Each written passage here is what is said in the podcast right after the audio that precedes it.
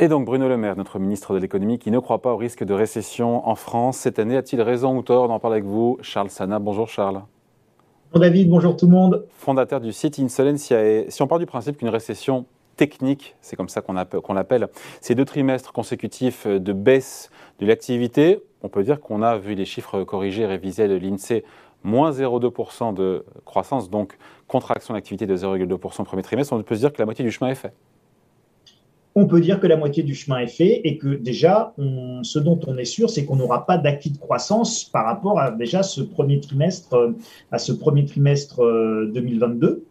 Euh, alors, ce qu'il y, a de plus inquiétant peut-être dans ces chiffres du premier trimestre 2022, c'est que la, guerre en Ukraine et l'intervention russe, c'est le 24 février. Donc, on a déjà le mois de janvier, quasiment tout le mois de février. Donc, sur trois mois, on a les deux tiers quand même qui sont des mois où normalement euh, on aurait dû avoir un petit acquis de croissance. Donc, ressortir sur ce premier trimestre déjà en récession, en, correction euh, de, de, de l'INSEE, euh, c'est pas une information anodine du tout euh, quant à l'arrêt de, l'économie. D'autant que la consommation des ménages français, elle reste mal orientée. On a eu les chiffres euh, du mois d'avril en baisse de 0,4%. Vous me direz que c'est un peu mieux que la baisse du mois de mars, qui était de mémoire de 1,4%. Mais ce n'est pas de bon augure, Charles, pour cette croissance du deuxième trimestre. D'autant que l'inflation est toujours là. Elle accélère, on l'a eu, on a eu les chiffres, hein, c'est plus 5,2%. L'INSEE, on est à 5,8% pour les prix harmonisés en zone euro. Hein. C'est ça. Enfin, sur le calcul de l'inflation harmonisée en France. Voilà. C'est ça. Alors, on, a, on, a, deux, on a deux taux d'inflation. Euh, ce taux d'inflation européen euh, harmonisé, euh, c'est celui qui était utilisé dans le moment de convergence des critères de Maastricht. donc, c'était pour calculer des taux avec le même référentiel. Et là, on est à 5,8 partout en Europe. Donc voilà, il y, a, des petites différences de calcul, euh, mais globalement, vous voyez entre ce que dit l'INSEE sur le taux français 5,2 et 5,8 euh, pour l'ICPH, c'est pas, euh, il n'y a pas de différence significative. On est dans une, on continue à accélérer, à accélérer sur l'inflation. Si on est en France un petit peu moins fort en termes d'inflation que sur les, que dans les autres pays européens, c'est parce qu'on a mis en place un certain nombre de mesures et de boucliers tarifaires, notamment sur pour caper le, le prix de l'énergie. Euh, tout ça, en tout cas, si on revient sur la consommation, si on revient sur l'économie, moi j'avais fait un, petit papier, une vidéo sur, ma chaîne intitulée euh, Inflation égale récession.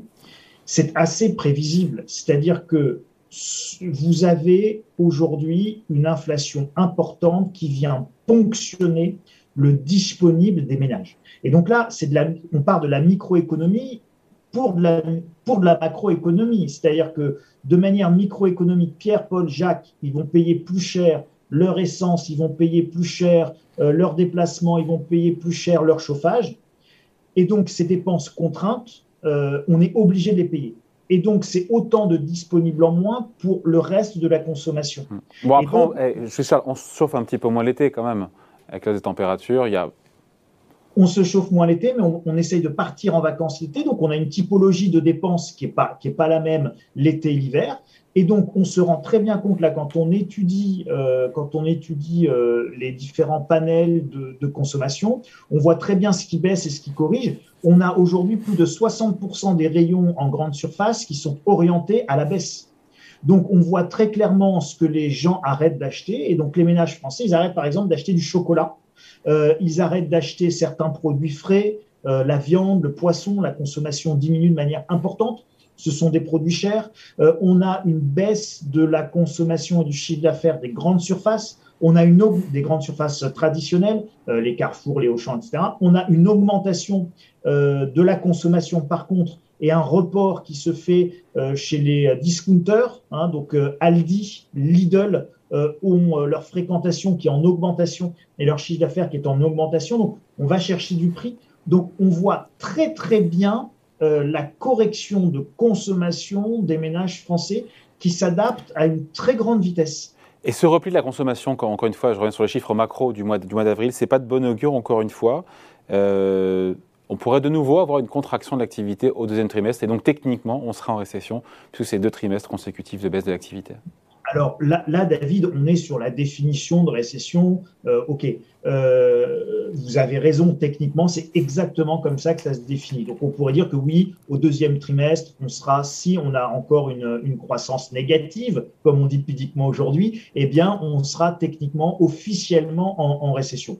En fait, tout ça, on s'en fiche un petit peu. Ce qui est important, c'est quoi? C'est tendanciellement l'évolution du PIB. Et si le PIB commence à reculer, ben voilà, il a commencé à reculer au premier trimestre. Il n'y a pas de raison que ça recule pas au deuxième trimestre parce qu'on a les mêmes effets techniques. Euh, on a l'inflation qui est toujours là, on a la guerre en Ukraine qui est toujours là, euh, on, a, euh, on a une baisse du pouvoir d'achat qui est significative. C'est au niveau international, c'est toujours là. On a la peur de l'augmentation des taux d'intérêt directeurs de la BCE, mais les taux de marché, eux, ont déjà commencé à monter. Donc, on a aussi une perte de pouvoir d'achat sur la capacité de financement et la capacité d'investissement des entreprises qui, elles, gèlent les investissements parce qu'il y a trop d'inconnus et, un climat qui est beaucoup trop incertain pour commencer à se lancer dans, dans des projets importants. On devrait voir assez rapidement euh, l'emploi marquer le pas également, euh, toujours sur cette notion d'incertitude et donc les entreprises vont commencer à hésiter à recruter. Donc, si vous voulez, après, quand on rentre dans la spirale de, la récession, ça, commence à être très compliqué et on y va et on y va complètement. Hein. C'est-à-dire que là, on a tous les mécanismes augmentation des prix d'énergie, augmentation en même temps des taux d'intérêt. Donc, on a deux, deux, deux, deux variables extrêmement récessives.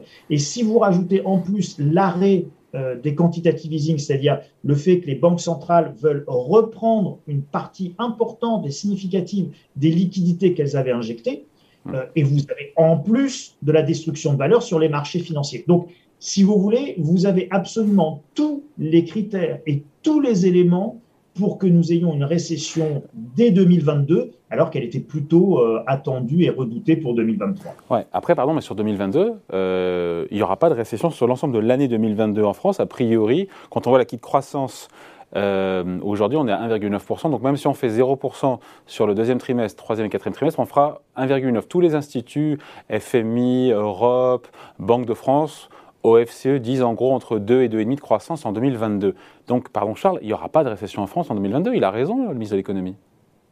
Alors, moi, je ne vois, pas, je vois pas comment il peut avoir un équilibre de croissance quand on commence une année avec moins 0,2. C'est l'INSEE qui le dit. Hein. C'est l'INSEE qui Non, mais l'INSEE et le ministre disent ce qu'ils veulent. Quand on vous annonce euh, au premier trimestre, moi, vous savez, je suis quelqu'un de très simple. Hein.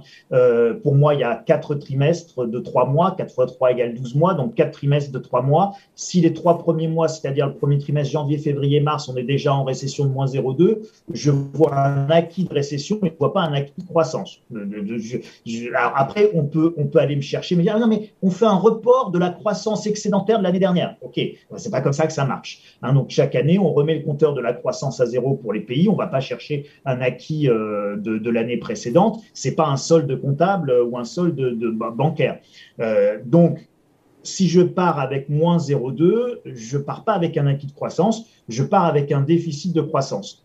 Je ne vois aucun élément permettant de dire qu'on va avoir va avoir de la croissance en, 2022. Bah, je, veux bien, hein, mais je ne vois pas. Encore une fois, guerre en Ukraine, inflation forte, augmentation des taux d'intérêt, le fait que les banques centrales retirent en plus les liquidités qu'elles avaient injectées, donc, on a euh, perte d'investissement pour les entreprises, euh, perte de valeur sur les marchés financiers, sur les marchés obligataires, ponction dans l'économie avec la hausse du prix de l'argent, ponction dans l'économie avec la baisse du pouvoir d'achat liée à la hausse de l'inflation. Donc, vous n'avez que des facteurs de récession qui sont importants et forts.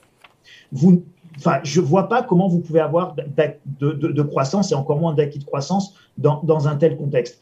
Pour moi, ce qui se discute aujourd'hui, c'est le degré de récession. C'est-à-dire, est-ce qu'on est sur une récession entre, moins, entre 0, moins 0,1 et puis euh, moins 0,5 euh, Ou est-ce qu'on est sur une récession à moins 10% euh, comme, le, comme la récession et la chute du PIB post-Covid 2020 Eh bien, si vous regardez 2008, 2008, 2009, 2010, qui sont des années, des années très compliquées, les récessions qu'on a à ce moment-là, on a moins de facteurs récessifs qu'aujourd'hui. C'est-à-dire que 2007, 2008, 2009, la crise des subprimes, etc., vous avez euh, un appauvrissement lié à la crise financière. vous avez un effet pauvreté lié à la baisse des cours de bourse, ce genre de choses, mais vous n'avez pas d'inflation à ce moment-là. Vous n'avez pas d'inflation à 5, 6, 8%. Ce n'est pas ça. Donc là, si vous voulez, en rajoutant cette variable inflation, vous aviez bien l'augmentation des taux d'intérêt, vous aviez bien eu une augmentation des, prix d'énergie. Euh, avril 2008, on est quasiment à, 150 dollars le baril. Donc on, avait bien eu augmentation des taux d'intérêt, augmentation euh, des prix d'énergie.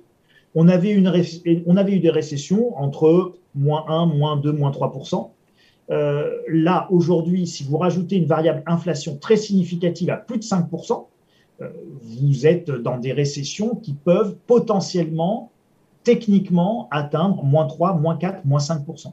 Et qui vont être très, très significatives, sans atteindre et sans être aussi extrêmes, évidemment, que euh, des récessions, que les récessions type confinement post-Covid. Bon, le pire n'est jamais certain, vous le savez. Je, note que sur le pétrole, je pense qu'on a eu cette discussion, le pic à 150 dollars, il n'est pas en 2008, pour moi il est en 2010. Hein. Je crois qu'on a déjà fait un pari ensemble. Avril 2008. Vous êtes sûr? 140 Bon, je suis je vais vérifier. Merci Charles.